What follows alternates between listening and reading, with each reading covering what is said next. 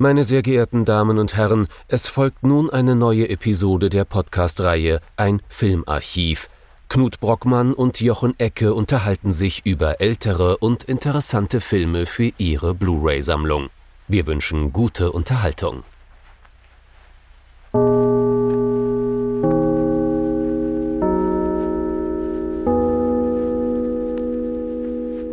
Hallo Knut. Hallo Jochen und hallo liebe Zuhörerinnen und Zuhörer zu einer neuen Folge von unserem Filmarchiv. Ja, heute gibt es sowas fast wie eine Premiere, denn wir besprechen so eine Kleinigkeit aus einem Film, den wir schon im Archiv hatten, nämlich aus Jackie Brown.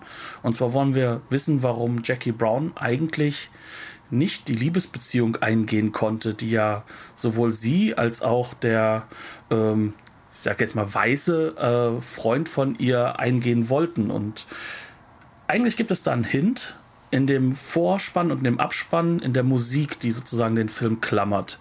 Nämlich von Bobby Womack, den großartigen Song Across uh, one, uh, the 110th Street. Und wie wir jetzt festgestellt haben, das ist natürlich mal wieder ein Filmverweis, oder? Ja, natürlich. Gibt es bei Tarantino irgendwas, das kein keine Referenz äh, in, in, in irgendein Netzwerk aus Filmen ist.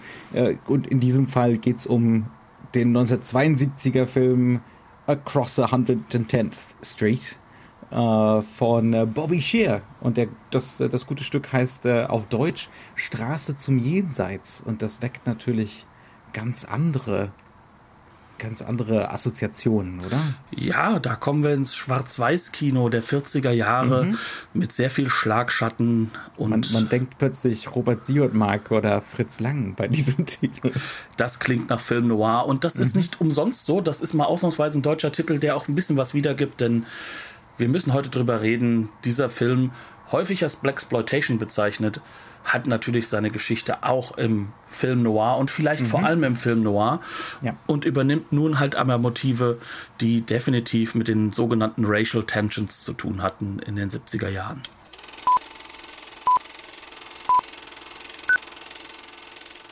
Across the 100, 100 uh, es ist nicht einfach. Also im, im Song singt er ja uh, Across 110th Street. Ne? Ähm, so, so können wir es ja einfach auch machen. Genau, Across 110th Street aus dem Jahr 1972 und damit, wenn wir schon Film Noir eingeführt haben, ein Neo-Noir, mhm. ähm, der unter anderem einen Schauspieler halt auch äh, mit in seinem Billing hat, der quasi der Grund war, warum wir uns den Film herausgesucht haben, nämlich Jeffet Koto. Ähm, leider vor kurzem verstorben, großartiger Darsteller, den wir auch schon im Archiv hatten mit Blue Color zum Beispiel, mhm. aber der vielen von unseren Hörern wahrscheinlich durch Alien oder durch äh, den wunderbaren James Bond äh, Live and Let Die äh, vielleicht noch ein visueller Begriff sind. Mhm. Er ist aber hier nur Second Bill hinter Anthony Quinn, und ähm, jetzt heißt das natürlich zu erfahren, sind das denn die beiden Hauptfiguren des Films? Mhm. Da wird es dann wieder schwieriger. Ne? Also wenn ich jetzt anfange, hier wie üblich radebrechend und äh, mäßig erfolgreich den Plot zusammenzufassen, ich könnte mich ja auch mal vorbereiten, aber ich mach's halt immer wieder nicht.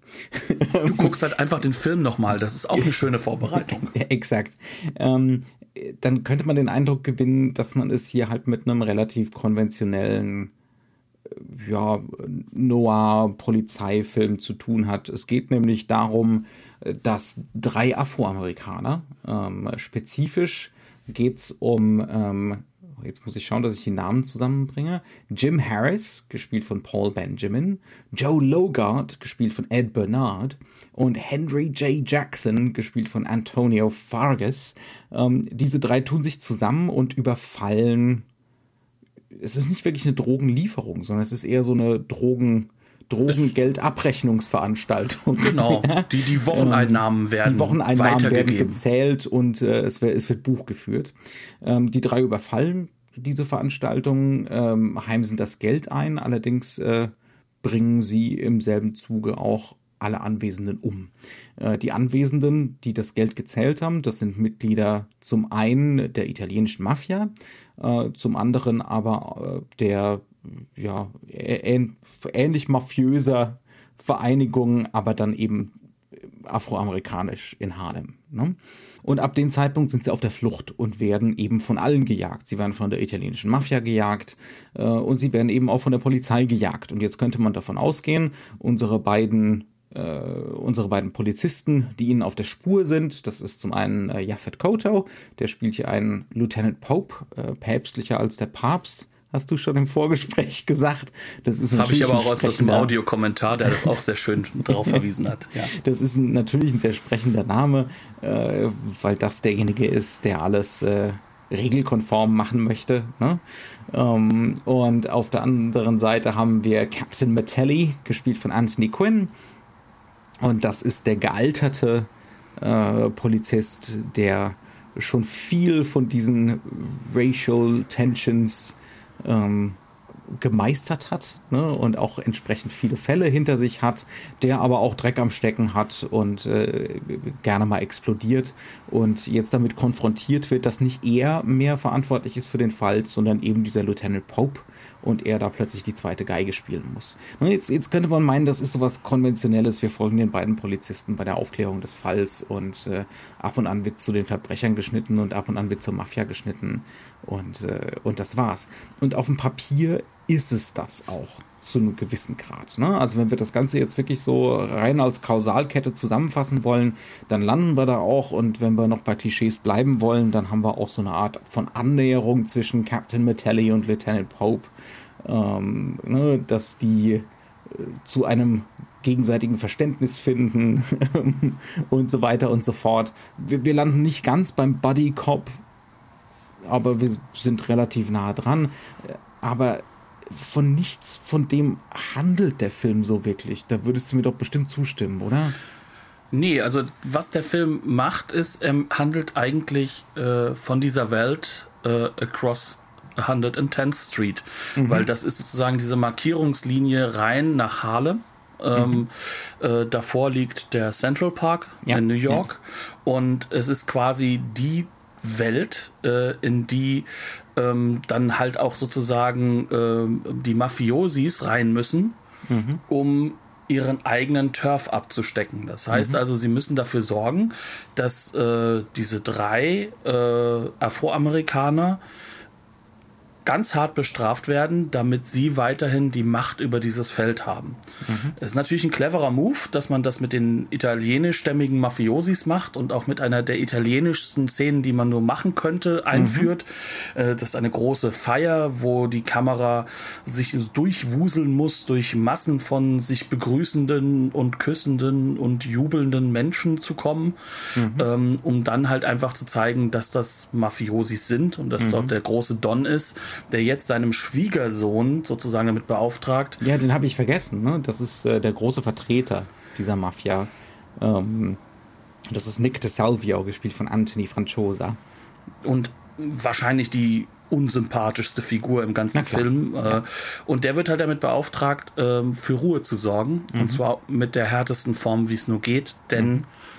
diese Demarkierungslinie darf keine werden, in der die, die Mafiosis sozusagen ihre Macht verlieren. Mhm. Sie müssen jetzt, weiterhin die Macht halten. Jetzt muss man sagen, das ist, ne, du hast eben schon gesagt, das ist ein cleverer Schach, Schachzug vom Film, ähm, weil er damit seine seine ja also das das Beleidigungspotenzial für das äh, weiße amerikanische Publikum etwas, etwas entschärft.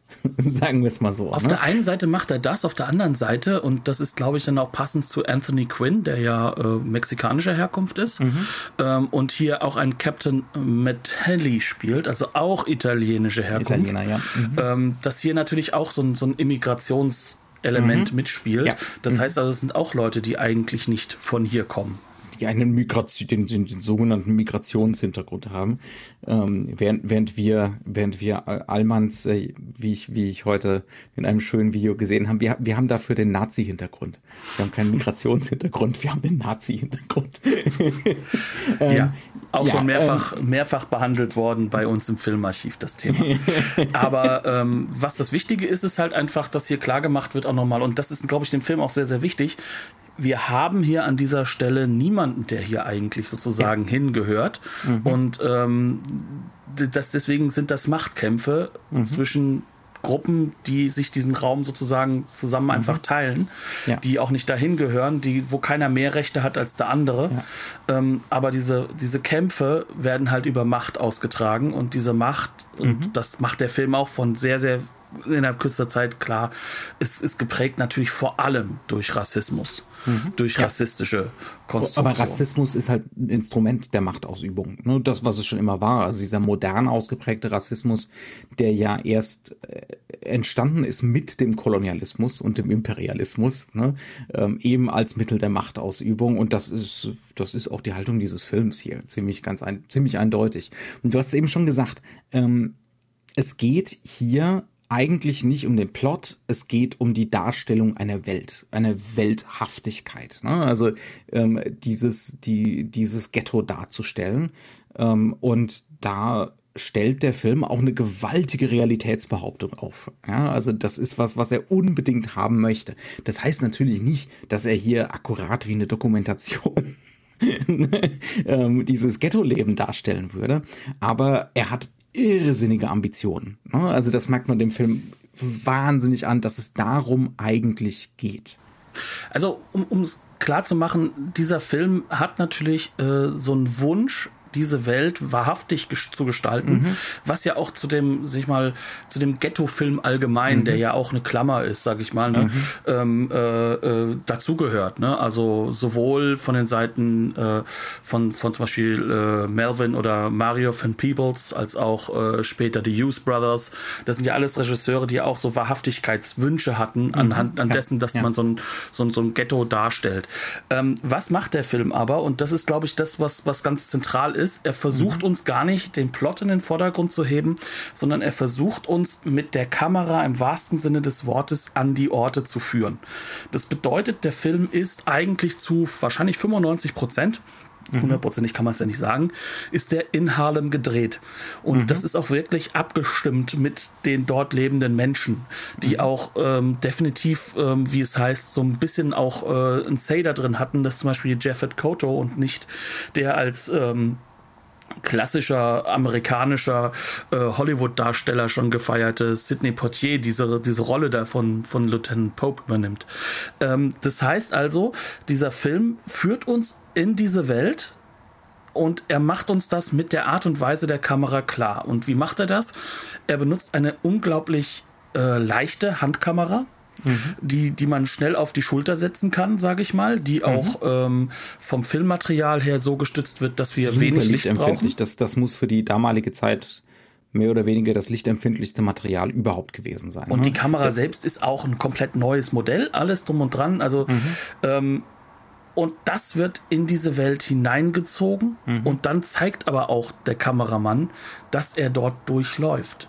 Mhm. Das heißt also, wir haben hier äh, eine Ästhetik, die definitiv vom Fernsehen mit beeinflusst ist. Ja. Ähm, die Kamera Barry muss man der Regisseur, ne, wie gesagt, kommt vom Fernsehen, hat im Fernsehen gelernt und äh, für das Fernsehen arbeiten heißt vor allem lernen, schnell zu arbeiten, schnell und effizient. Ne? Schnell, effizient und mit Kameras, die möglichst wenig noch zusätzlich benötigen. Und das mhm. ist halt hier der Fall.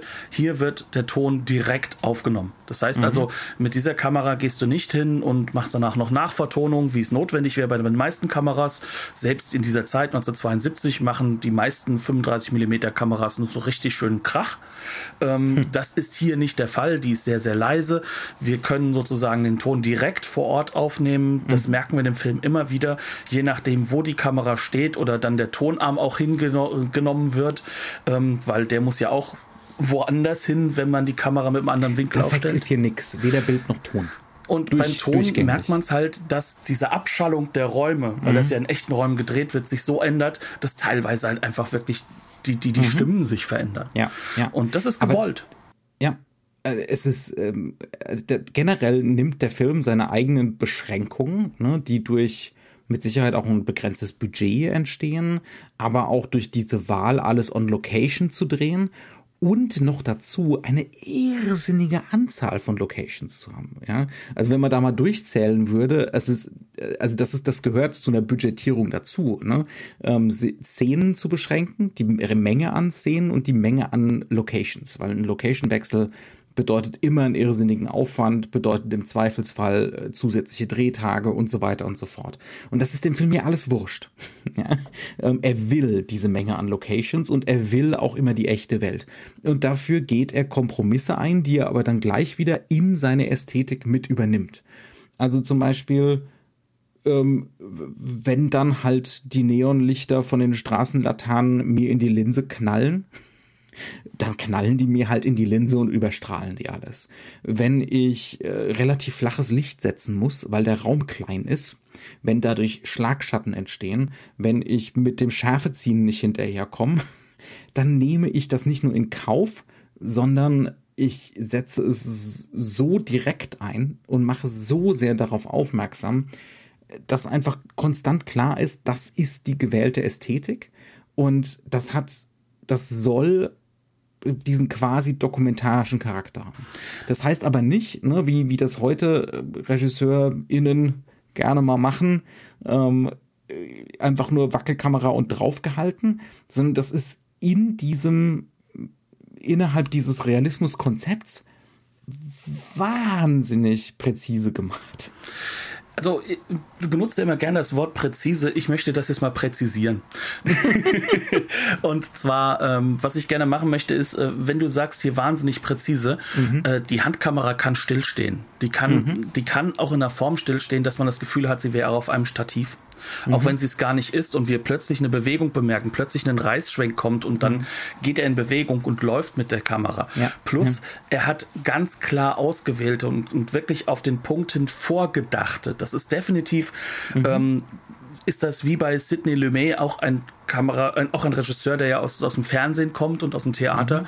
ist das in den Vorarbeiten entstanden. Da ist vorher schon geplant worden, wie viele Shots brauchen wir, mhm. was wollen wir als Shots auch haben. Und dann werden halt eben wirklich auch Shots gemacht, wo die Kadrierung ganz klar so gesetzt ist, dass sie, dass sie telling ist, ne? dass, mhm. dass wir plötzlich Leute haben, die werden dann halt einfach marginalisiert im Bild oder mhm. sie werden eingekantet. Oder wir haben halt dann auch Bilder, in denen es dann darum geht, ähm, dass wir, dass wir wirklich groß Großaufnahmen haben, wo es dann nur um die Gesichter geht. Das ist ein Film der Gesichter und der Großaufnahmen. Ja. Aber gleichzeitig geht er halt hin und nutzt dann diese Welthaftigkeit, in der er mit der Kamera sich dann halt auch durch die Menschengruppen durchwuseln kann. Mhm, ja. Und natürlich entstehen dann solche Probleme in Anführungszeichen, wie, mhm. dass wir dann dieses Neonlicht haben. Aber das wird ja auch wieder weggezogen. Ein Kameramann des klassischen Hollywood hätte die Hände über dem Kopf zusammengeschlagen. Bei jeder zweiten Einstellung hier.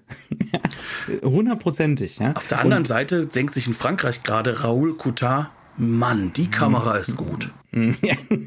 ähm, und ich nehme jetzt vielleicht einfach mal ein Beispiel raus. Ne? Wir haben jetzt äh, von allen möglichen Sachen gesprochen, aber es gibt zum Beispiel einen Moment, ähm, da kommen unsere Detectives, ich nenne die jetzt mal Detectives, ich glaube, sie haben einen anderen Rang, ist jetzt mal einfach wurscht. Ähm, sie, sie kommen in so ein Ghetto-Gebäude rein, in ein Wohnhaus, ne, ein Wohnblock quasi. Und ähm, unterhalten sich quasi mit dem gesamten Block. Die stehen im, die, die stehen im Treppenhaus und dann gibt's eine extreme Untersicht auf einen, ich glaube auf Jafet Koto, ich bin mir nicht ganz sicher. Ähm, und eben das Treppenhaus hoch. und da unterhält er sich mit drei, vier, fünf, sechs, sieben Stockwerken nach oben. Ja? so durch. Und äh, das ist in die Tiefe gestaffelt, das wackelt, äh, das ist teilweise unterbelichtet, das ist teilweise überbelichtet ähm, oh, und es erweckt, man hat diesen unglaublichen, also zusätzlich, oder sagen wir es mal so, man hat einerseits diese Handlung, ne? also es wird die Handlung vorangebracht, weil er erfährt ja von den Bewohnern dann da irgendwelche weiteren Details und dann ne, führt, führt das die Handlung weiter. Beziehungsweise das, sehr wenige, das ist, das ist Teil ja, der Handlung. Ja, ähm, aber das, was man eigentlich mitnimmt von diesem Bild ist, um Gottes Willen, was sind das für Verhältnisse? Wie, wie, wie kann dann das sein, dass irgendjemand es in diesen Verhältnissen aushält? Wir sehen ein unglaublich finsteres Treppenhaus. Ähm, wir sehen da überall Müll, der rumfliegt. Irgendjemand beschwert sich drüber, dass das Abwasser aus dem Waschbecken kommt. ja, also Später das ist das, haben wir sogar noch, noch Gebäude, da kommt man gar nicht mehr durch die Tür rein. Ja, Da aber man, da leben ja. trotzdem Menschen und man weiß, mhm. dass es nicht nur, nicht nur der ist, der da ins Versteck geht, sondern da leben auch Menschen. Ja. Wir, wir ja. kriegen das mit, dass, dass, dass dieser ganze Müll, der Dreck, äh, auch, auch, auch die halb zerstörten Gebäude, dass das hier eine Normalität ist. Mhm. Und das erleben wir dadurch, dass wir diese Kameraeinstellungen haben mhm. und dass wir halt vor allem auch diese Möglichkeit haben, mit der Kamera halt einfach, dass uns, ich, ich nenne es wirklich in diesem Film, sich durchzuwuseln mhm. ähm, und immer weiter auch reinzulaufen, weil wir diese Räume damit natürlich erkunden. Und, und ja. diese Erkundung der Räume erzeugt noch mehr natürlich den Blick für diese Räume, weil, wie du es so schön auch im Vorgespräch gesagt hattest, eigentlich soll, könnten die Szenen viel, viel kürzer abgehandelt werden. Also ja, der Film könnte da, locker genau auf 60 da, Minuten gestraft werden. Genau, da kommen wir jetzt eben an. Ähm, bei, bei, bei dem, was ich da gesagt habe. Es geht in diesem Film nicht so sehr um die Handlung, es geht um den Exzess. Also wortwörtlich um das zu viel, was in diesen Szenen dann eben noch mit dazu inszeniert wird. Ähm, und was diese Szenen dann teilweise viel, viel länger macht, als sie sein müssten. Ja, ähm, wenn die einfach nur effizient die Handlung vorantreiben wollten, dann könnte man aus den allermeisten Szenen, die könnte man verdichten, die könnte man teilweise komplett weglassen. Ähm, also davon ist der Film voll. Wir kriegen zum Beispiel bei diesen Ermittlungen kriegen wir drei, vier Bewohner gezeigt, die alle sagen, nee, ich habe da nichts mitbekommen. von diesem Überfall. Da wurde zwar ein Maschinengewehr abgefeuert und irgendwie 60 Meter weiter sind die Kugeln noch in die Wohnung eingeschlagen, aber keiner hat was mitbekommen. Wenn man da zwei zeigen würde, es würde reichen. Wir kriegen aber vier und dann kriegen wir zwischendrin noch irgendwelche Kinder gezeigt, die einen Wasserballon ne, auf, auf Polizisten werfen. Ähm, Wobei das halt natürlich das, das dann wiederum diese Racial Tensions in den Vordergrund bringt, ne? Aber das ist, das ist das, was ich meine, ne? Also die, die Szenen dauern viel länger, als sie jetzt plotbedingt eigentlich brauchen müssten. Die wären aber nicht langweilig, weil dieser Exzess, dieses zu viel, das eigentliche ist das eigentlich Interessante. Das sind die Schauwerte, ähm, das ist aber auch diese Lebenswelt, das ist diese Welthaftigkeit, ne, ähm, dieses auch als natürlich als Person mit weißer Hautfarbe aus dem, ne, aus der Bourgeoisie äh, in diese Welt blicken zu können. Gar keine Frage. Ne? Und da kommen wir jetzt, jetzt zu einem Punkt, der ist, glaube ich, ganz, ganz wichtig. Also wenn du jetzt sagst Exzess, dann ist das eigentlich muss man auch dazu sagen, äh, das ist ein Begriff, der ist, der ist auch ein bisschen filmwissenschaftlich geprägt. Ne? Also es mhm. geht nicht darum, dass es extrem ist, sondern es geht ja, darum, genau. dass es das alles, was nicht dazu gehört, um halt eben stringent diese Handlung durchzuexerzieren. Mhm. Ähm, auch das ich kommt wieder aus dem Neoformalismus ähm, mit heraus. Mhm. Ähm, und es geht darum, ähm, dass diese Elemente genauso narrativ wichtig sind, aber halt mhm. nicht die Narration des Plots vorantreiben, ja. sondern eine andere Narration. Die sind nicht für die Kausalkette da. Ne? Genau. Sondern die sind, die sind für das ästhetische Erleben da, die sind für äh, die Interpretation da, ne? Äh, und so weiter und so fort. Und äh, das ist was, was der Film wirklich ganz herausragend macht. Das ist völlig irre. Anderes Beispiel. Ähm, einer unserer Afroamerikaner, die am Überfall beteiligt sind, rennt natürlich sofort los, ab ins Bordell mit der ganzen Kohle. Und dann kriegen wir die unvermeidliche Szene, wo er aus äh, einem der Schlafzimmer des Bordells nach unten wandert in die Bar und dort eben weiter mit Geld um sich schmeißt. Und es, ne, es ist uns genrebedingt vollkommen klar, dass innerhalb von 30 Sekunden jetzt hier gleich die Mafia der, vor der Tür steht ne, und ihn abholt. Das wäre soweit eine Standardszene. Aber die Szene ist lang. Das ist eine sehr, sehr lange Szene. Die könnte nach 30 Sekunden durch sein oder nach einer Minute. Gefühlt geht sie fünf. Ein bisschen mehr sogar. Oder so, ja. ja. Ähm, was ist in diesen fünf Minuten vor allem drin? Gewalt. Gewalt. Also erstmal natürlich sein, ne, das ist jetzt eine andere Form von Exzess, sein Exzess mit Geld um sich schmeißen und, und saufen und so weiter und so fort. Auch das wird sehr, sehr ausgiebig gezeigt ne, auf eine Art und Weise ergiebig, wo eigentlich jetzt die klassischen Schauwerte von äh, leicht bekleideten Frauen und äh, Alkoholkonsum eigentlich schon durch wären für einen konventionellen Film. Ne? Aber hier halten wir eben weiter drauf. Und dann, wenn die Mafia dann mal da ist, dann ist es Gewalt, ja. Und das ist dann wiederum auch eine Form von, ähm, ja, Charakterisierung. Und zwar auf mhm. vielen Ebenen. Denn dass wir diese wirklich extremen Gewaltszenen haben und dieser Film ist auch in Sachen Schauwerten extrem mhm. gewalttätig. Also um genau zu sein. Die Gewalt ist hier Spektakel.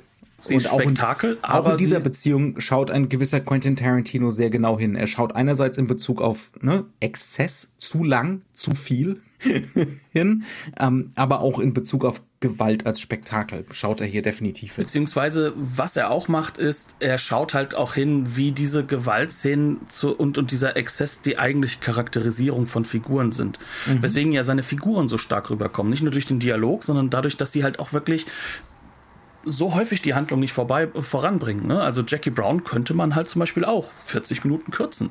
Es mhm. gab viele, die mir damals gesagt haben, das müsste auch so sein. Ich, ich finde bis heute den besten Tarantino-Film, weil er es nicht gemacht hat. Mir sind es mhm. manchmal sogar zu wenig Zeit. Ich könnte mit dreieinhalb Stunden angucken, wie die beiden da einfach nur auf einer Couch sitzen und reden weil das halt einfach wirklich das ist, worum es geht in diesem Film. Mhm. Und hier mhm. ist es ganz ähnlich. Diese Gewaltszene arbeitet dann auf verschiedenen Ebenen. Zum einen sollen wir mitbekommen, wie exzessiv dieser Mafiosi vorgeht, also der Nick DeSalvio. Mhm. Ähm, wie unglaublich brutal und gleichzeitig, wie, wie er seine Machtposition auch genießt. Währenddessen bekommen wir aber auch mit, dass im Hintergrund die afroamerikanische Gruppe der, der, der dortigen Leute, die dort einfach nur ihren Spaß haben wollten, wie die zurückgehalten werden durch mhm. Chevy. Chevy ist sozusagen sowas wie der Henchman ähm, des, des, des Vorort-Clan-Chefs, ne? also dieses, dieses afroamerikanischen ja. Harlem-Gangster-Boss. Ähm, äh, gespielt von Richard Ward, Doc Johnson. Und nur dieser Chevy ist derjenige, der dafür sorgt, dass da nichts passiert. Mhm. Weil sonst würden die nämlich da schon eingreifen. Und da merkt man, dass auch hier noch eine weitere Machtstruktur mhm. am Laufen ist. Und damit haben wir sozusagen so Dreiecke, die schon aufgebaut werden aus Macht. Und das wird in dieser Szene glasklar gezeigt und gleichzeitig wird gezeigt, dass derjenige, der eigentlich da diesen Raub begangen hat, die ärmste Sau von allen ist. Und mhm. das ist ein ganz, ganz wichtiges Element dabei, ja. denn wir sollen mit diesem Mann, obwohl er unsympathisch ist, obwohl er wirklich dann gleich erstmal herumhurt, wie man so schön sagt, mhm. ne, ähm, und mit dem Geld um sich schmeißt und sich wirklich unerträglich verhält, wie er auf Drogen ist. Ja, aber, aber das ist Aber er tut einem doch leid. Er, er tut einem leid, aber auch diese, ich empfinde auch diese Szenen nicht als wirklich unsympathisch. Ich empfand die eher so als äh, ja, als, als so eine Befreiung, ne? Also Moment, befreite Momente, ehrlich gesagt. Ja, und das passt ja auch. Also der ist ja auch super. Ja. Also, also äh, Antonio Fargas ist ja äh, Huggy Bear aus, aus der ähm, aus der Starsky in Touch TV-Serie. Also mhm. das passt auch da, also diese, diese Vermengung. Äh, ne? Äh, auf der einen Seite äh, dieser so, so als Pimp herumlaufende äh, mhm. extreme mhm. Typ, auf der anderen Seite aber halt auch so ein bisschen verletzlich und, und ja. irgendwo ja. weird und durch. Ähm, das, das, ist, das ist glasklar hier auch angelegt. Aber ähm, solche Szenen gibt es halt zuhauf und ich muss eine einzige Szene leider doch nochmal erwähnen in diesem Falle. Mhm. Ähm, und das ist die Szene, wo äh, die Polizei das Auto oder die, die Getaway Car, mhm. wo sie diese finden und ähm, da sieht man auch noch mal, wie sehr der Film darum auch bemüht ist, uns auf der einen Seite ein Realitätsversprechen zu machen, aber gleichzeitig ja. auf die Ästhetik so hinzuweisen. Also mhm. der Film will, dass wir sehen, dass es ästhetisiert ist. Das heißt, der Realismuseffekt basiert nicht auf Realismus, sondern, sondern auf dem ständigen auf, Bewusstsein genau, der Repräsentation. Der ja, Repräsentation. Ja. Und darauf, dass die Gemachtheit halt auch einfach im Vordergrund steht. Also auch teilweise die Künstlichkeit. Mhm. Sprich, ähm, wir haben hier eine Sequenz. Wir sehen erstmal, wie dieses Auto hochgefahren wird. Wir hören ganz leise irgendwo im Hintergrund Maschinen. Wir hören aber fast nur Wasser. Wir hören nur das Plätschern und Runterklatschen von Wasser aus dem Auto. Dann hören wir lange Zeit weiterhin Geräusche, wie das Auto abgesetzt wird. Wir sehen relativ nah durch eine sehr, sehr, ähm, ja, durch eine durch, durch, eine, ähm, durch eine Linse, die uns auch glasklar, also wir sehen, das ist ganz stark herangezoomt, wir sind sehr, sehr mhm. weit weg, ne? Ähm, aber dann sehen wir, wie sich Leute unterhalten. Wir hören alles, aber nicht, dass irgendjemand was sagt. Auch die Geräusche vom Rumlaufen, die vielleicht fast genauso laut wären oder sonst was, mhm. alles weg.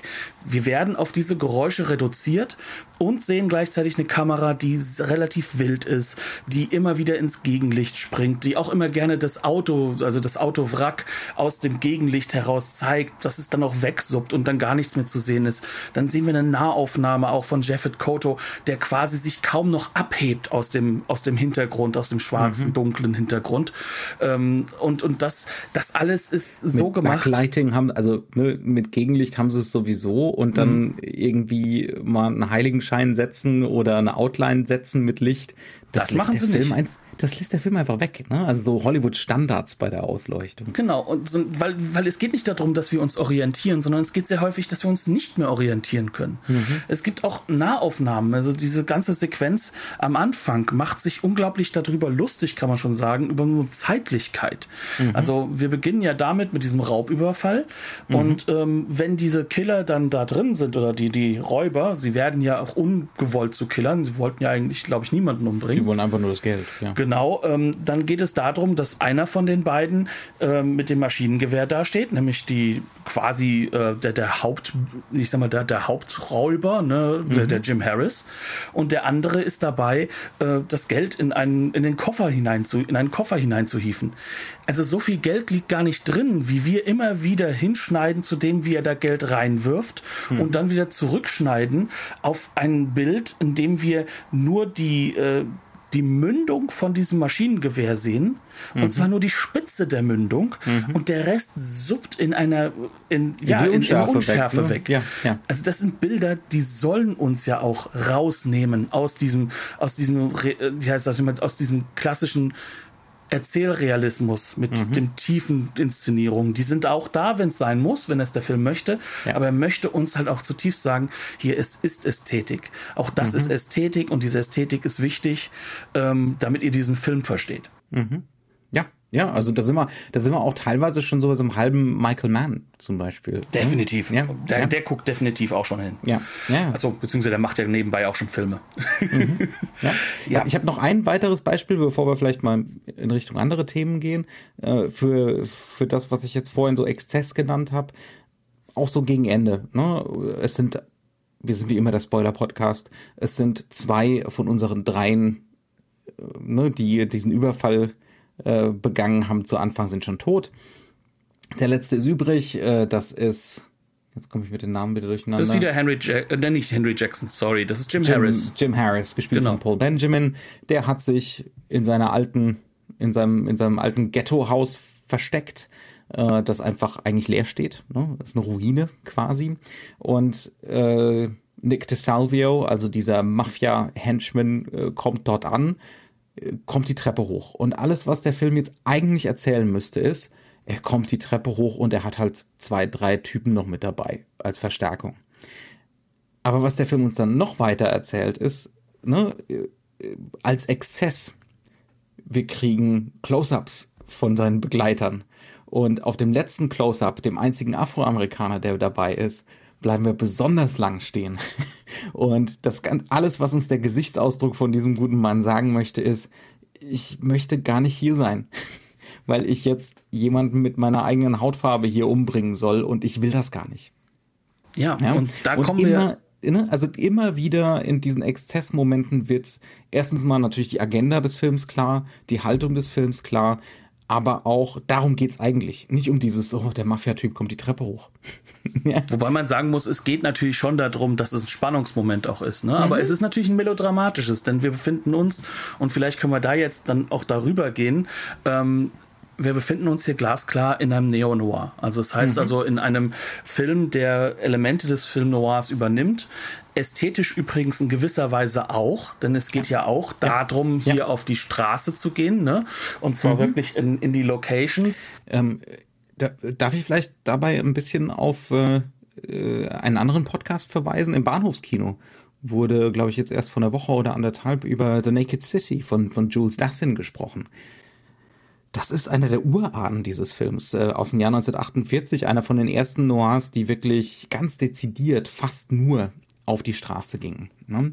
Ähm, also diese, diese realistische äh, Spielart von Noah. Ja, und ähm, damit hat er hier ganz viel zu tun. Ja, und halt auch, ähm, auch die, die politischen Themen der Zeit aufzunehmen. Ne? Mhm. Ne? Also ja. auch das, ne? da hatten wir ja auch schon frühe Noirs von Sam Fuller, ne? der, mhm. der das ja thematisiert hat immer wieder. Ne? Mhm. Natürlich aus dieser, dieser äh, Tabloid- Ecke, mhm. weil da kommt er nun mal her. Ne? Also der ist ja schon quasi als Jugendlicher in einem Tabloid aufgewachsen.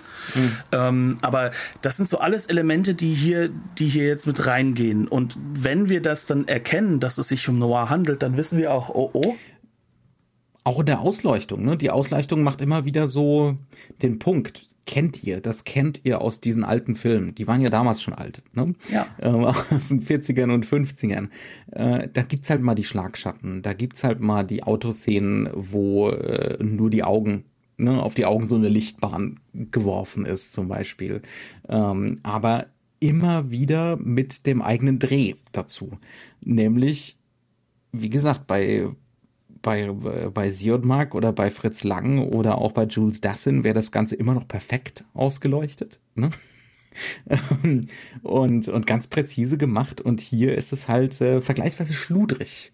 Ohne, ohne ne, einen Heiligenschein ohne klare Outline, ähm, überbelichtet, unterbelichtet, Gegenlicht, hast du nicht gesehen. Aber immer noch erkennbar Film Noir motivig.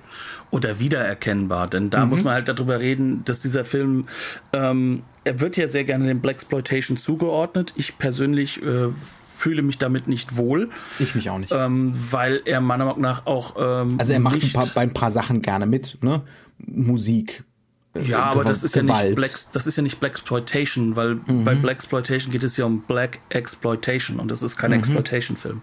Ja. Ähm, ja, bei, bei der Gewalt kann man teilweise drüber reden, finde ich. Ich weiß aber nicht, ob er da nicht doch was anderes eigentlich mit bewirken will. Ja, ne? das ist also schon richtig. Ist, ne? Also wenn der John einen Typ in seinem unterwegs. Auto verbrennt, ja, ja. Es geht hier nicht darum, soll das schrecklich sein. Genau, ja. es soll schrecklich ja. sein. Es geht nicht darum, dass John Shaft unterwegs ist und das Machtgefüge umdreht. Mhm. Ähm, sondern worum es hier halt geht, ist, dass wir hier einen Film haben, der schon eine Agenda hat, die, die politisch glasklar im Vordergrund steht. Und mhm. diese Agenda ist natürlich Desillusion pur. Ja. Ähm, ja. Also es geht nicht darum, dass wir am Ende des Tages irgendwie eine Lösung präsentiert bekommen, sondern die Unlösbarkeit. Genau, Und es geht um den Fatalismus. Ne? Also dieser, dieser Fatalismus des Noir, der ist hier definitiv für Jans Jos geschrieben. Genau, und da wir ja. uns ja jetzt hier auch zeitlich in ähm, New Hollywood befinden, wo ich den Film auch in gewisser Weise mit einordnen würde, ähm, mhm. heißt das auch, dass wir eher eine Neubeschäftigung mit dem Thema Noir schon haben mhm, und wo es genau ja. um diese Desillusion auch schon in anderen Filmen geht, mhm. aber halt nicht so sehr auf diesen Realismus, diesen politischen Realismus hin, sondern eher auf so eine Persönlichkeitsrealismus.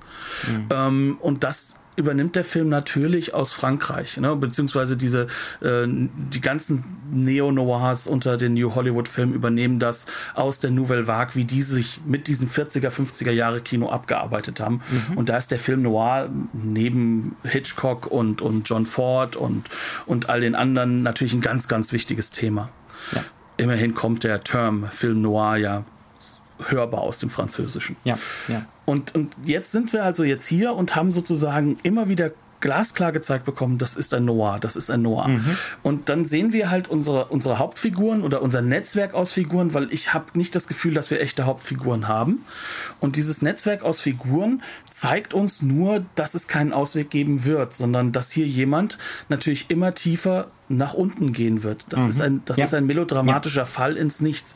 Das mhm. wissen wir bei Anthony Quinn, das wissen wir bei Jeffet Koto, das ja. wissen wir bei den drei, äh, bei den drei Räubern. Aber wir wissen das halt auch natürlich ähm, beim wahrscheinlich echten Bösewicht, würde ich sagen, Nick DeSalvio. Mhm. Alle gehen sie bergab. Nick DeSalvio ja. wurde uns am Anfang als liebender Familienvater dargestellt, der zwei Kinder hat, mhm. ähm, der total fröhlich ist und der dann dann immer mehr zum Psychopathen wird. genau, und, und, mhm. und gleichzeitig wissen wir, dass Anthony Quinn immer mehr aufgibt und mhm. dass der auch schon kaputt ist, schon von Anfang an des Films. Und das mhm. wird immer klarer gemacht. Und Lieutenant Pope wird seine päpstliche Art und Weise immer weiter verlieren. Mhm. Auch das wissen wir eigentlich schon nach den ersten Aber jetzt nicht zu keinem Zeitpunkt meiner Meinung nach. Und ich glaube, du hast den Film auch so wahrgenommen. Auf eine Art und Weise, wo wir uns damit identifizieren sollen oder so, Nein. sondern das ist, das hat fast schon so eine soziologische Dimension von, wir kriegen halt all diese Beteiligten, die auch so ein bisschen ne, so metonymisch für ihr, für ihr Milieu stehen, ja, mhm. ähm, aber wir sollen da nicht mitgehen. Ne? Also nee. in, in, dem Sinne ist, ist dieses Melodrama einfach auch abgefangen, ähm, weil diese Welthaftigkeit so krass im Vordergrund steht. Definitiv, weil ja. der, der Punkt ist, ist, was uns der Film nimmt, ist, ähm, dass er uns wirklich eine Identifikationsfigur, die, der wir ja auch folgen, erstmal wegnimmt. Mhm. Sondern eigentlich wird ähm, sozusagen die Screentime auf sehr viele Figuren verteilt. Genau, genau. Und also wenn wir jetzt beispielsweise länger bei Anthony Quinn wären oder länger bei Yaphet Koto, ne, dann könnte ich mir vorstellen, dass sich ähm, mehr so mehr eine Identifikation oder eine Empathie einstellen würde für die Figuren. Aber äh, dadurch, dass wir, dass diese Plots halt eher so Schlaglichter sind, ne? Mhm. es wird immer wieder so ein Schlaglicht auf die Figur geworfen und dann sind wir auch schon wieder weg. Äh, nimmt man das überhaupt nicht so wahr, sondern ne, eher so themenhaft. Ne? Es geht dann um das Thema Spirale nach unten Genau, außerdem werden uns die, die, die Figurenhintergründe ja ganz, ganz langsam und teilweise auch gar nicht sozusagen wiedergegeben. Also da gibt's da gibt's auch so, so, so Sachen, wo natürlich dann aus der Situation heraus sich ein Publikum mit der Figur zeitweise identifiziert. Mhm. Ähm, nehmen wir zum Beispiel die Szene, ähm, in der äh, Anthony Quinns Charakter Metelli im Endeffekt äh, dem Lieutenant Pope vorwirft, du bist doch nur hinter meinem Job her. Jetzt mhm. nimm doch einfach. Und er einfach aufgeben will und Jeffet Koto schreit ihn regelrecht an. Ja, natürlich will ich deinen Job, aber doch nicht so. Sprich, mhm. er will sich den erarbeiten. Und, und mhm. die ganze Zeit steht im Raum, dass man wegen dieser Racial Tensions halt ihn jetzt sozusagen dahinsetzt. Naja, denn, dann geben wir doch diesem, diesem einen, und das sage ich jetzt wirklich, ähm, wirklich so, wie es die Figuren wahrscheinlich oder diese Chefs, die nie vorkommen, sich gedacht haben, ja, geben wir doch diesem, diesen, diesen Black Guy, diesen, diesen mhm. Dude da einfach mal irgendwo diese Rolle. Ähm, dann, dann, dann haben, dann, dann haben die ganzen Schwarzen da und genau so meine ich mhm. das jetzt aus den ja. Figurensicht, dann haben die dann sozusagen ihre, äh, ihren eigenen, äh, ja, Polizeichef und, und mhm. dann, dann, dann wird das vielleicht wieder laufen. Das heißt ja. also, das Ghetto soll noch weiter, noch so weiter geschlossen werden. Und genau das mhm das will, das will die Figur von Jaffet Koto, das will Lieutenant Pope ja. nicht, sondern ja. der möchte dort Chef sein, weil er der Beste für den Job ist. Mhm. Und das möchte er beweisen. Ja. Und das, das sind so, so Sachen, die, die kommen im letzten Drittel des Films raus. Aber damit scheitert er ja auch grandios. Ne? Natürlich also, scheitert er damit, weil, weil er selbst dran scheitert, dass er halt eben diese, diese, sein, seinem eigenen Namen nicht gerecht werden kann. Mhm. Also er kann, er kann nicht den Fall lösen, weil, weil mhm. hier gibt es nichts zu lösen. Auch das, das wissen wir relativ von Anfang ja. an. Hier gibt es nur Kreisläufe. Hm? Hier gibt es nur Kreisläufe und ja. das Interessante ist, dass eigentlich die Figur, die eigentlich mit den höchsten Bodycount hat, um es mal so zu mhm. sagen. Ne? Also ähm, wirklich der äh, Jim Harris vom Paul Benjamin wirklich fantastisch gespielt. Also das ist eine ganz grandiose Rolle von Paul ja. Benjamin. Vor allem in den Close-ups fantastische Arbeit. Ja. Ähm, diese Figur ist die einzige, die wirklich in die Tiefe hin erklärt, warum sie so handelt, wie sie handelt. Mhm. Und die glasklar macht, ich bin über 40, ich komme aus dem Knast, ich äh, habe die falsche Hautfarbe für diese Gesellschaft mhm. und ich gleichzeitig habe ich jetzt auch noch eine unheilbare Krankheit, ne, weil er ist halt äh, Epileptiker. Mhm mehr als so Menial-Jobs kriege ich nicht. Also ich ja. werde nie die Chance haben, mein Leben zu führen. Und das sagt er halt seiner ich Freundin. Einkauf, ich kann Einkaufstüten packen. Ne? Genau, und er sagt zu seiner Freundin, und das Geld wird nicht reichen. Und irgendwann werde ich dir sagen, ja gut, dann geh auf die Straße, dann schaff mhm. an. Und, mhm. und, das will er nicht. Und das ist seine, und dann damit verstehen wir eigentlich diese Figur am ehesten von allen. Ja, ja, das ist, das ist, würde ich auch sagen, das ist die einzige ne, der wir irgendwie so nahe kommen sollen überhaupt. Ja, und auch der ist natürlich dadurch, dass er auch ein Killer ist, dadurch, dass wir auch sehen, dass er, dass er wirklich nicht nicht ohne ist. Ne? Mhm. Ähm, auch, da, auch da bleibt natürlich dann eine Distanz da. Mhm. Auch wenn er, und das ist wiederum ein ganz gemeiner Move von diesem Film, dass zwischen diesen drei Räubern eine Form von Solidarität herrscht, ja. die die beiden Polizisten eben nicht aufbauen, wo der Buddy Movie eben nicht funktioniert. Ja, ja. Mhm. Und das ja. sind die drei, worum es geht, dass sie Stück für Stück sterben sollen. Mhm. Und sie sollen nicht sterben, weil sie äh, irgendwo äh, äh, ähm, die Schlimmsten sind in diesem mhm. Film, sondern sie sollen sterben auch aufgrund dieser Solidarität und weil sie es wagen, aus ihrer Rolle in dem Machtgefüge aus ihrer Rolle auszubrechen. Ganz genau. Ne? Und ähm, da ist dann natürlich auch seine Figur diejenige, da, da muss es dann auch hoffentlich der Letzte verstehen, wenn er dann wieder da landet im Ghetto, wo er angefangen hat, nämlich in diesem eigentlich leerstehenden Gebäude, in dieser Ruine. Ne? Im, genau, im also im schlimmsten, also ja. quasi sozusagen im heruntergekommenen Teil des Ghettos, also ein mhm. heruntergekommener Teil des heruntergekommenen Ghettos. Ja, genau. Das hat also, mit dem Harlem von heute, in dem die Hipster gerade dabei sind, sich selbst Das ist auch das, was wir meinen, ne? mit, mit, diesen, mit diesen Kreisläufen. Ne? Ja. Also die, die Leute werden einfach nur in bestimmte Rollen gedrängt und es ist vollkommen klar, dass es da kein Entkommen draus gibt. Ne? Und das ist, it's shudderingly noir. Ja, ja. ja. Und jetzt hast du halt eben diese, diese Figuren, die sozusagen diese Solidarität untereinander haben, schon am mhm. Anfang. Ne? Äh, anstatt einfach wegzurennen, äh, hilft Jim Harris dem Joe Logart, der, der mhm. anhand wegen dieser Gewalt halt einfach zusammenbricht. Mhm. Was ja auch eine sehr menschliche Reaktion ist, ja, die hier ganz ja. deutlich auch dargestellt wird. Und, und diese Figuren werden Stück für Stück auf eine Art und Weise von dem italienischen Mob sozusagen mhm. umgebracht, von diesem Capo, von diesem Nick de Salvio, ähm, dass das alles bei jemandem, der äh, ja wirklich mal im Black History Month aufgepasst hat, ja, also in Amerika mhm, zum Glück ja, eine ganz, ja. ganz wichtige, eine ganz, ganz wichtige Institution, die, die, die, die leider. Es ähm, sollten alle Alarmglocken losgehen. Da gehen alle ja. Alarmglocken los, denn der erste wird, und das wird wirklich so genannt, crucified. Mhm. Dazu wird er auch wohl ähm, ja, entmannt, sagen wir es so. Mhm. Ne?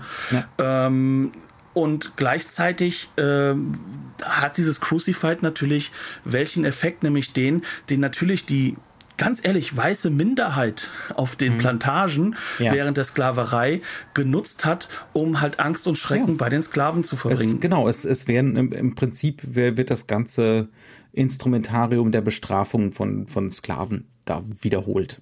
Ne? Und der Visualisierung ja. dieser Bestrafung. Das heißt also, mhm. je brutaler und sadistischer und das performativer, ist. Performativer, ne? Also so ja. ausgestellt, ne? Ja, Desto mehr wird uns klar gemacht, hier, es geht jetzt gar nicht um den, der da stirbt. Es ist nicht Rache an der Person, mhm. sondern das ist Unterdrückung der anderen des mhm. ganzen Drumherums. Mhm. Und das ist äh, hier ganz, ganz stark im Vordergrund. Mhm. Und das wird beim ersten Mord mit dem Crucified schon klar. Ne? Ja. Beim zweiten Mord ist es noch viel, viel schlimmer, weil er dann wirklich an seinen Füßen aufgehängt wird ne? Mhm. und, und so gefoltert wird. Das sind Bilder, die kennen wir auch schon von, von Zeichnungen aus der mhm. Zeit, dass das sehr ja. häufig war. Mhm. Ähm, und, und solche Elemente, die sind jetzt dafür da, und, die signalisieren. Und der Film legt dann auch immer großen Wert drauf. Ich habe es ja eben schon erwähnt, ne? dass es von den Afroamerikanern, die dabei sind, die entsprechenden Großaufnahmen gibt. Ne? Die Wie, wissen das, die sehen das. Genau, genau. Und, und sie werden gleichzeitig trotzdem auch wieder dadurch, so sollen klein gehalten werden. Das heißt also, mhm. was, was, was handelt dieser Film hier aus? Der handelt mhm. hier im Endeffekt den, den, den letzten den letzten Sargnagel in die, in die mhm. Chancen, die man sich aufgebaut hatte. Ja, er, er, sagt ja im Prinzip, äh, dass die Sklaverei ne, auch 1972 immer noch vollkommen real ist.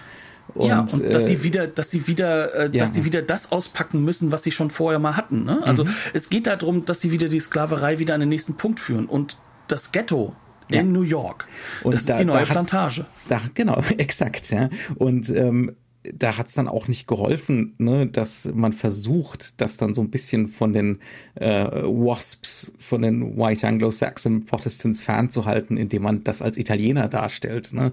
Weil die Kritiker der damaligen Zeit haben es wohl auch sofort verstanden. und dann gibt's dann entsprechende Aussagen in den Reviews. Ne? The film is vicious towards whites. ja, und ähm, ja das Interessante ist ja auch, und das ist vielleicht das, das auch, auch nochmal so ein zentraler Punkt, ähm, das, was der Film damit natürlich macht, ist, dass er natürlich auch in Frage stellt, was denn die, die, die entsprechenden Bewegungen jetzt hervorgebracht haben.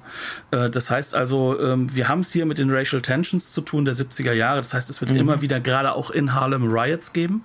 Mhm. Ähm, wir haben aber auch gleichzeitig diese Situation, ähm, dass wir äh, Martin Luther King jetzt hatten. Ne? Mhm. Wir hatten sozusagen diese friedliche Form des, des, des Widerstands, aber wir hatten halt auch jetzt Malcolm X. Und, mhm. und wo hängen denn die Plakate und diese Insignien Insignien. Mhm. Ähm, bis darauf, dass natürlich alle untereinander sagen, sie, also alle äh, Afroamerikaner nennen sich Brother. Logischerweise mhm. ist das halt da verankert, auch in schon der Zeit. Aber die Insignien hängen halt eben beim Crime Boss. Also beim, mhm. beim, beim äh, Da hängt Malcolm ja, X im Hintergrund. Beim Doc ja. Johnson. Mhm. mhm. Und dieser Doc Johnson, der hat natürlich dementsprechend halt auch eine keine nur positive Rolle, sondern der steht mhm. halt ja auch. Der steht für die und jetzt benutze ich den Begriff Exploitation, aber mhm. für die Exploitation seiner, äh, seiner eigenen äh, ähm, ja, Brothers und mhm. Sisters in Harlem. Weil er verkauft die Drogen, er macht das Geld damit.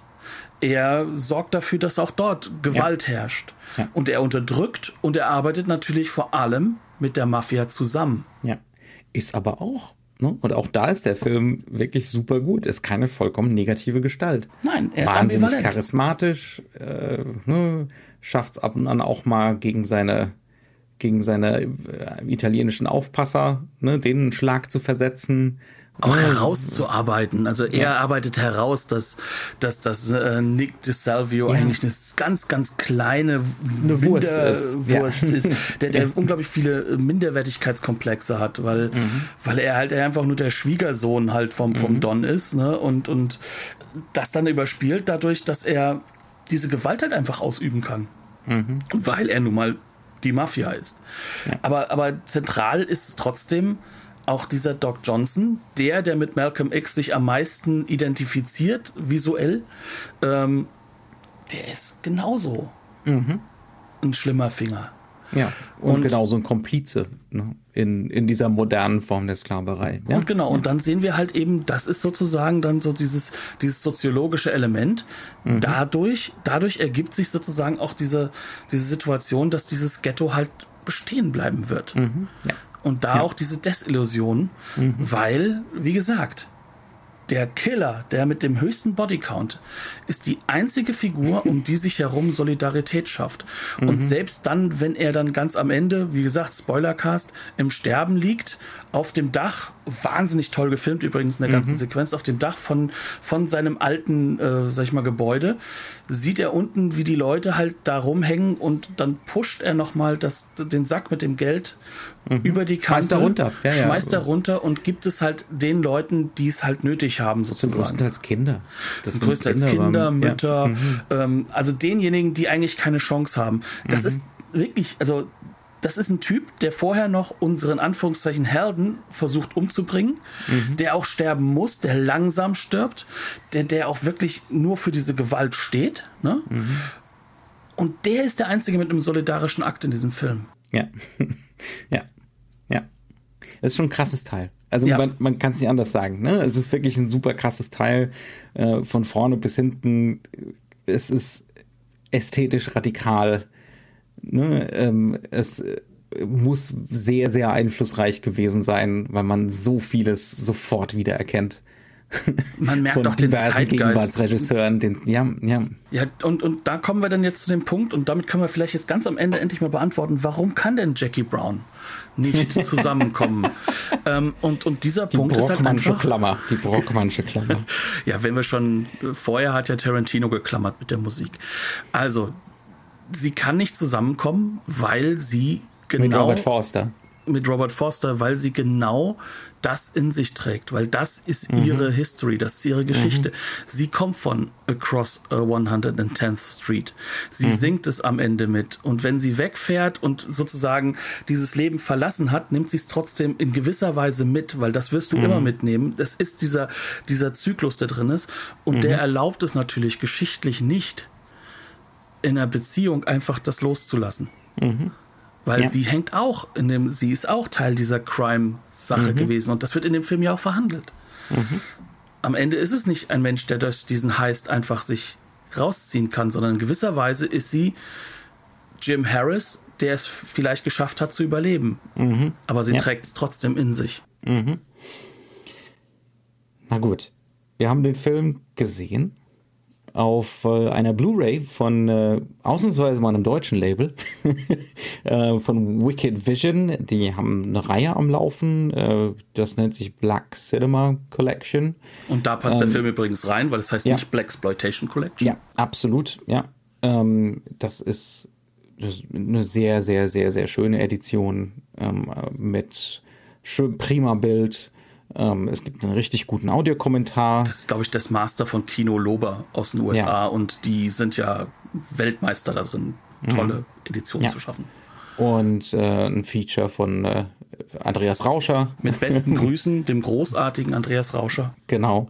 Ähm, tolle Sache. Ne? Aber genauso wie die Reihe eine tolle Sache ist. Also da sind wir auch mal bei einem deutschen Label bei, bei Veröffentlichungen, die es eben mal in UK nicht gibt. Und ich sag ganz ehrlich, der Audiokommentar, den finde ich toll.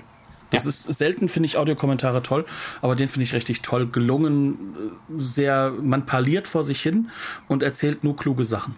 Und das ist toll. ja. Also prima Sache, sehr empfehlenswert. Ist ein Film, der gar nicht mal so bekannt ist. Ne? Ähm, aber sehr, sehr relevant filmgeschichtlich. Und einfach auch als Film. Der ist heute auch noch eine Wucht. Also der knallt auch heute noch enorm. Es ist wirklich schon die ersten Bilder schreien 70er Jahre Kernigkeit und dann radikalisiert sich das von Sekunde zu Sekunde. Ja. Es ist einfach nur wirklich begeisterungsfähiger. Ja, ich bin begeisterungsfähig bei diesem Film. Also es ist ein begeisternder Film. Mhm. Dementsprechend. Ja, dann bleibt uns gewogen. Habt eine gute Zeit, guckt schöne, viele alte Filme ähm, und ja, vielleicht gibt ihr den, dieser Edition auch mal eine, eine gute Chance. Es gibt auf jeden Fall auch schon mal einen Blaxploitation-Film, die Nummer 1, der mich sehr, sehr interessiert. Ne? Also du hast ihn, glaube ich, schon sogar gesehen. Slaughter, der hat mir sehr viel Spaß gemacht. Ja, ja die Hauptfigur heißt Slaughter. Es ist großartig. ähm, dementsprechend. Das ähm, ist äh, kruder Unfug, der sehr viel Spaß macht. Ja. dementsprechend habt eine gute Zeit. Schaut schöne Filme. Bis dann. Tschüss. Bis dann.